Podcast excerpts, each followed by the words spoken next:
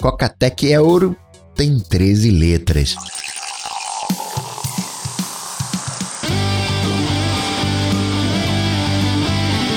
Dicas, produtividade, tecnologia, opinião, comportamento, tendência, notícias. Coca-Tech. Coca-Tech. Coca-Tech, a sua dose diária de tecnologia.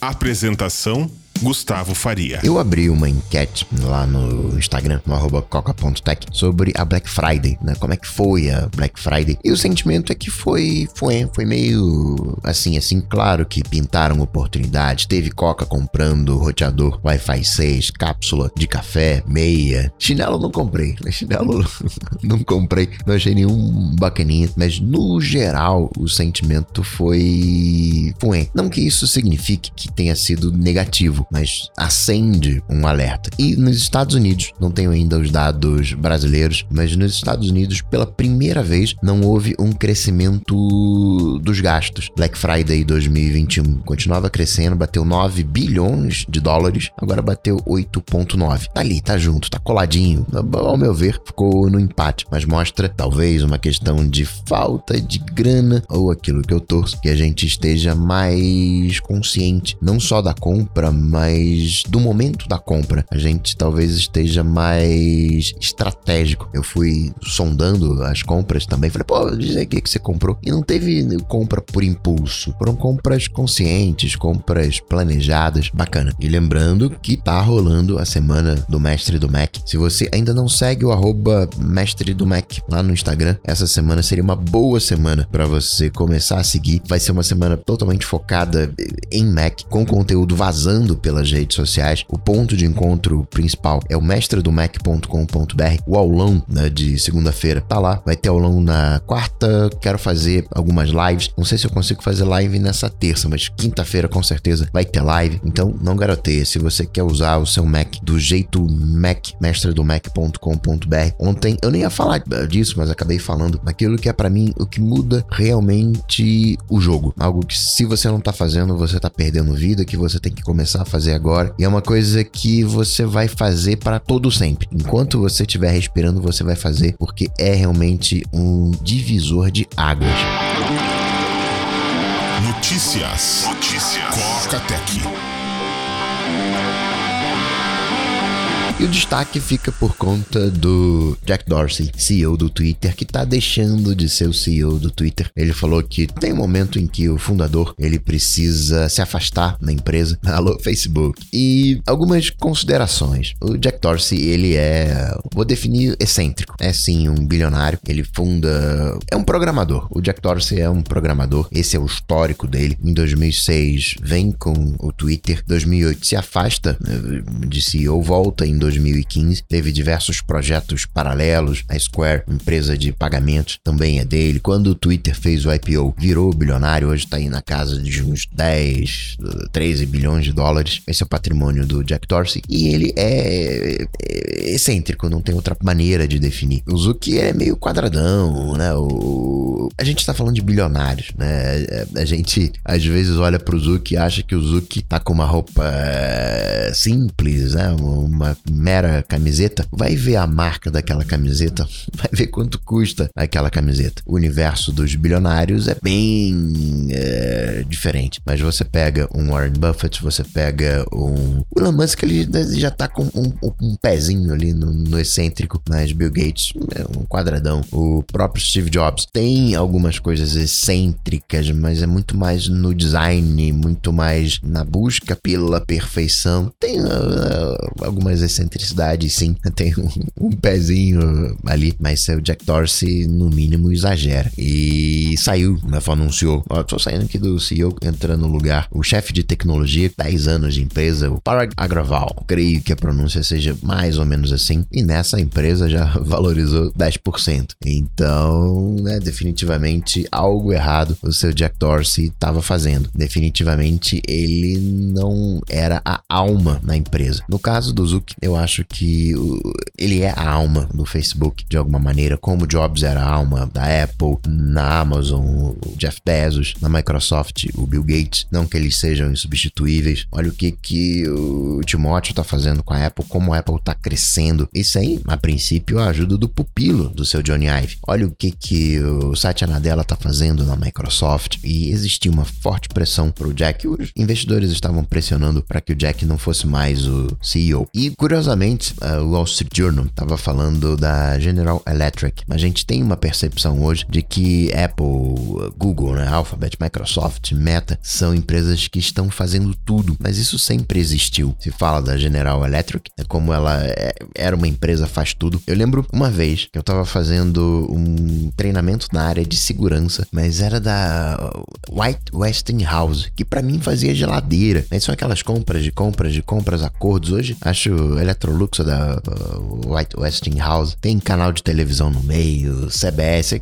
aquelas confusões. E aí o Wall Street Journal fala né, sobre essas novas empresas uh, que fazem tudo, esses faz tudo, tem uma capitalização monstra, que os faz tudos antigamente foram se desmantelando, foram se reorganizando, mas essas empresas antigamente não eram plataformas como acontece hoje em dia. E isso bate muito com o momento que a gente está vivendo, que ainda não caiu a ficha, que é o tal do NFT, e que talvez até onde a gente vai ter esses monopólios, porque vai vir uma nova onda. Será que essa nova onda é o NFT? Porque ali nos anos 90, até ali o surgimento do Facebook, ali até ali 2005 mais ou menos, a gente vivia a era da informação, era a economia da informação, era uma web aberta, o que a gente tinha era infraestrutura, eram os desktops, e aí em 2005 começa o que se chama da economia das plataformas, a era das plataformas, onde, que é o, quando tem o Facebook, você tem as redes sociais, tem os smartphones, o mobile, o cloud computing, é um momento onde a web ela passa a ser fechada, os dados ficam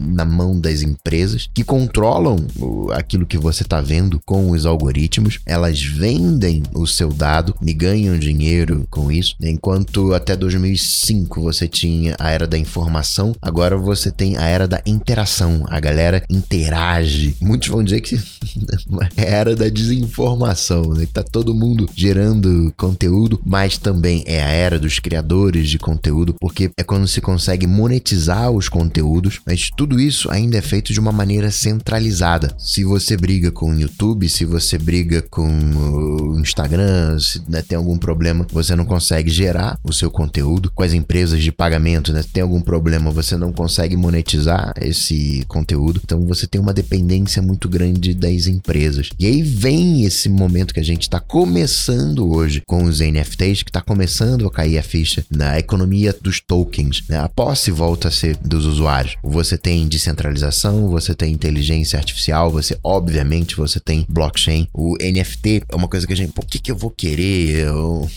aqui um, um certificado de autenticidade de um GIF? Eu posso ter uma cópia desse GIF, mas da mesma maneira você pode ter uma cópia da Mona Lisa e a cópia que você tem da Mona Lisa na sua casa ninguém vai visitar.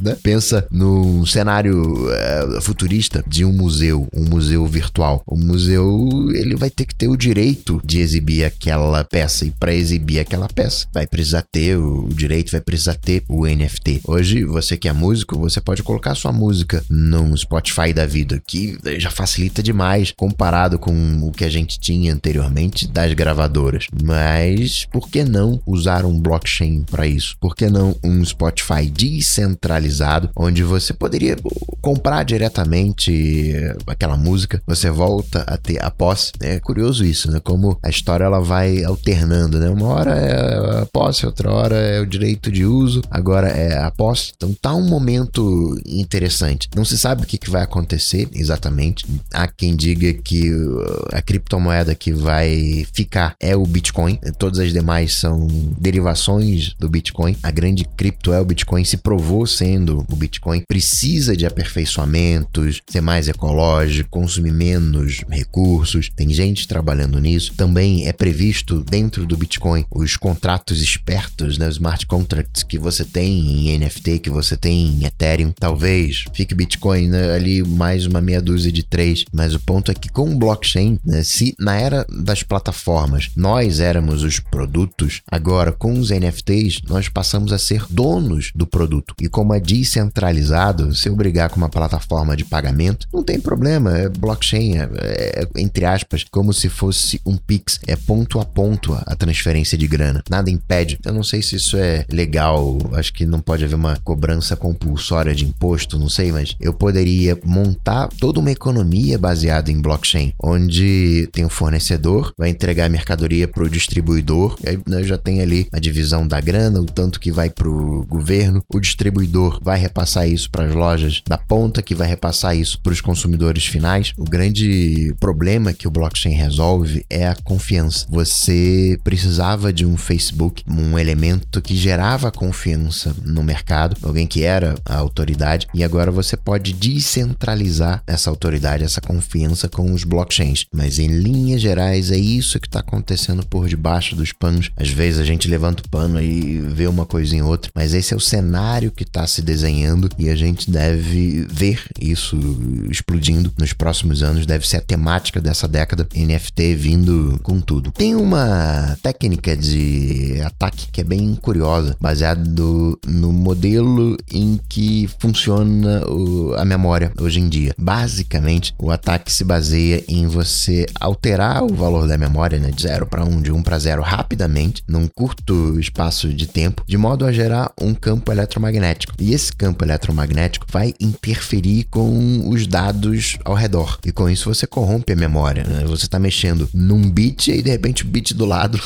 é alterado também. E de repente você nem tem eh, acesso a esse bit que está do lado. Você burla todas as proteções. É como se você fosse com um dedinho lá na memória e mudasse o, valor. Obviamente que existem uma série de proteções para que isso não aconteça, mas acharam uma outra maneira de não só alterar os dados, mas também de conseguir extrair dados da memória. Por hora, não é nada que você tenha que se preocupar, tô só fazendo um mero registro. Teve uma promotora polonesa que o iPhone falou: Ó, oh, você tá né, o NSO Group, Pegasus? Pois é, né, futucaram você. Ela não sabia, descobriu porque o iPhone avisou. Lembra que eu falei do novo aviso que a Apple ia disponibilizar? Pois é, falando de Apple, na China a Apple passou a ser a marca de smartphone mais vendida. Olhando o gráfico, uh, Vivo e Oppo, basicamente segundo e terceiro lugar, continuaram na mesma posição, mas o primeiro lugar, que era Huawei, tá dando espaço à Apple. Não se sabe se isso vai se manter, se vai continuar assim, porque no momento que a gente está hoje, com essa falta de chips, quem é que é privilegiado? Eu vou oferecer o meu chip para aquela lojinha ali da esquina ou, ou para Apple que tem uma margem maior, que tem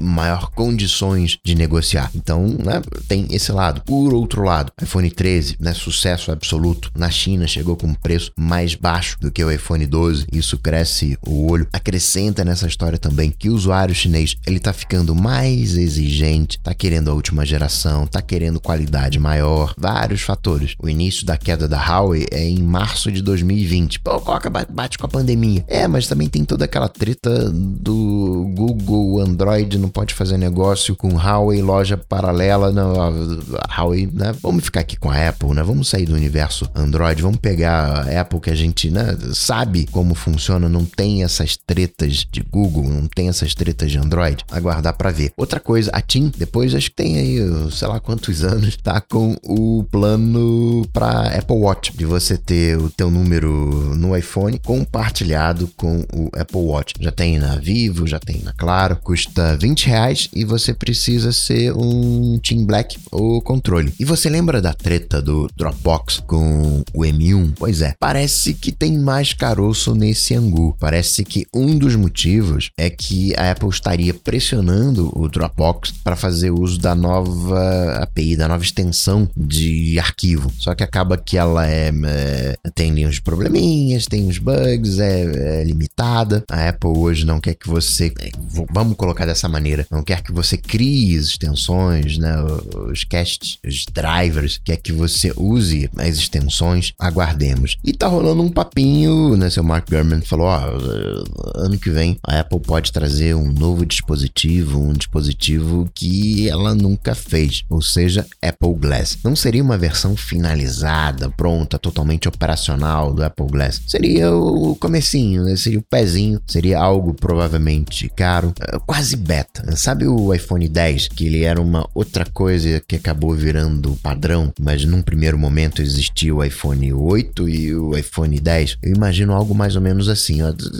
Tem aqui o Apple Glass, né, o novo, que seria ainda, entre aspas, um brinquedinho, talvez viesse como um óculos mesmo, como equipamento uh, ótico, com a lente para corrigir a visão, um óculos de grau, como se fosse um óculos de grau, com uma outra coisinha ali de realidade aumentada, não mirando em todo mundo, mirando em cenários específicos, e a partir desse pontapé e evoluindo. Pix, Pixac e Pixtroco disponíveis, ou seja, você chegou numa loja com uma nota de 200 reais, você pode ter um Pixtroco, né, o produto custa 10 reais, Pixtroco de 190 reais na sua conta. Isso até o limite de 500 reais por dia. Se for horário noturno, 8 da noite até 6 da manhã, o limite é 100 reais. E tem o Pix Saque, onde você chega na loja e diz, oh, eu quero 100 reais, você faz um Pix para a loja e recebe os 100 reais. O que foi feito foi a regulamentação disso no dia 29, foi liberada essa regulamentação. Agora os estabelecimentos vão se adaptar. Posto de gasolina, loja de conveniência, supermercado, mas começou. Shopee vai ter um armazém aqui no Brasil para chegar junto de AliExpress, de Mercado Livre, de Magalu. A loja também está colocando um galpão em São Paulo para mais de um milhão de pacotes por dia lá em Cajamar. Alô, Amazon. Rap tomando uma multa do Procon Carioca porque estava cobrando uma taxa de seleção obrigatória sem dar